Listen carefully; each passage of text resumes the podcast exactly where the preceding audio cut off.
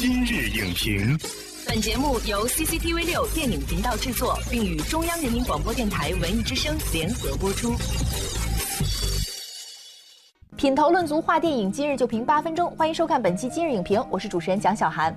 今天呢，我们特别邀请到了北京青年报文化部执行主编满意来跟我们一块聊一聊北京国际电影节。满意你好，主持人你好，观众朋友们大家好。春天来北京看世界最好的电影是北京国际电影节展映单元的一个口号。那么在我看来呢，其实它也是对北京乃至全国影迷的一个承诺。那您作为媒体人哈，每年都驻扎在北京，您觉得经过这九年的时间，这个承诺兑现的怎么样？应当说一年比一年好。我本身是北京人，那么我从事这个北京青年报，又是一个北京的媒体，但是这并不等于说我们的眼界就只有北京这一点儿。既然是国际电影节嘛，它一定还有国际视野，尤其是这个最好看的电影这块儿。好比说这个《二零零一太空漫游》这个电影，嗯对吧？包括像今年还有向黑泽明致敬的这个电影，那是以前我们在学校里上课的时候，好比说看这个拉片、看《罗生门》什么的这种电影，这是一个老电影啊。所以就是，就你会发现，真没有想到这老电影还能有这样的魅力，人们对它有了解，哎，没想到也能够现在在这个大荧幕上去看，能够有那么多的人去关注，我觉得这确实就是一个透着这个最好看的电影来说的。第二呢，我觉得就是说，在今年的也是开幕式上，因为我是在后方做新闻报道，我就看到这个组委会的照片里面有一个是什么呢？很多的影迷拿着这个京剧电影的剧照，我觉得这个是也是很亮的一个地方。为什么呢？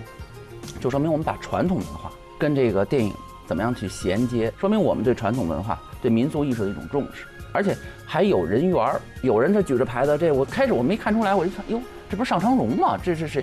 哎，我说这新挺新鲜的。北京国际电影节等于是汇聚了世界各国的电影人嘛，所以其实这也是我们的文化瑰宝在国际舞台上的一次现展现。对对其实要放眼国际哈，国际电影节真的是数不胜数。那您作为媒体人，肯定也是参与了不少，报道了不少。呃，那您觉得北京国际电影节作为一个年轻的国际电影节，它最大的特点和优势是什么？我用一个词来形容，北京大妞儿。啊，北京大，对对对，哦这几个字都是很有含义的。北京就不用说了，它是很大的地域性。这嗯大又怎么讲呢？大是气质。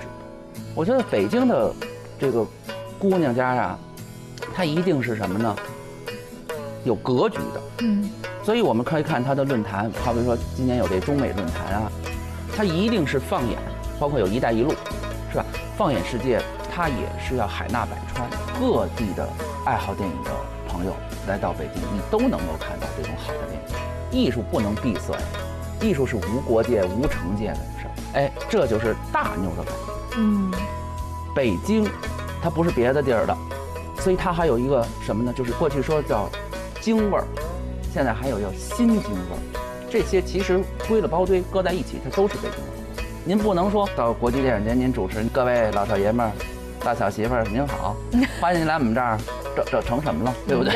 我得我们这儿。对对对，好，这外国人都纳闷儿，什么叫我们这儿啊？您还得解释，你们就是 we 是吧？没没有这样的，对不对？对，所以它一定是所谓的新京味儿啊，传统的京味儿啊什么的一个融合，是融合，不是杂烩，会产生新的文化。这个文化是与时俱进的，是跟这个时代发展相关系的。还有就是“大妞”这两个字，它很亲近，它不是说高高在上的。其实我们有的时候一听一些，比如说是威尼斯电影节也好，或者戛纳电影节也好，首先你会先有一种端着的感觉，但是这妞儿的这个感觉是很。像北京电影节有嘉年华是吧？还有那个抢票这事儿，这抢它就好玩儿，然后您老端着您抢不了，嗯，所以它很亲近。但抢本身也是一个乐子，所以是北京大妞。其实就是你给北京电影节分析出来的一个人设吧。对，您说的特别对，这个人设是开放的人设，他是融汇全国各地的电影爱好者。如果我们说这个电影哈是时代的一面镜子，它会映照时代的变迁，那我们举办电影节，其实这个电影节也像是文化环境的一面镜子，对也是映照着这个一个地区的人们的一种文化需求。对那你觉得北京国际电影节有没有很好的去表现出生活在北京的人的一种文化诉求？很客观的说，它体现的是一部分人的文化诉求。就是现在有一个热词儿叫“九九六”，我再延伸一点，就是我们这种过度的工作，这种焦虑、这种紧张，它需要艺术来滋润一下。从这个北京国际电影节抢票这件事情上，就是秒没去抢票，五秒啊，创造了北京电影节销售的最快记录。对，这个时候需要有电影票，乃至于其他艺术的这种浸润。嗯，啊，所以我觉得呢，我们有这么一个国际电影节，但它有一个希望的感觉，这是挺好的。这是第一。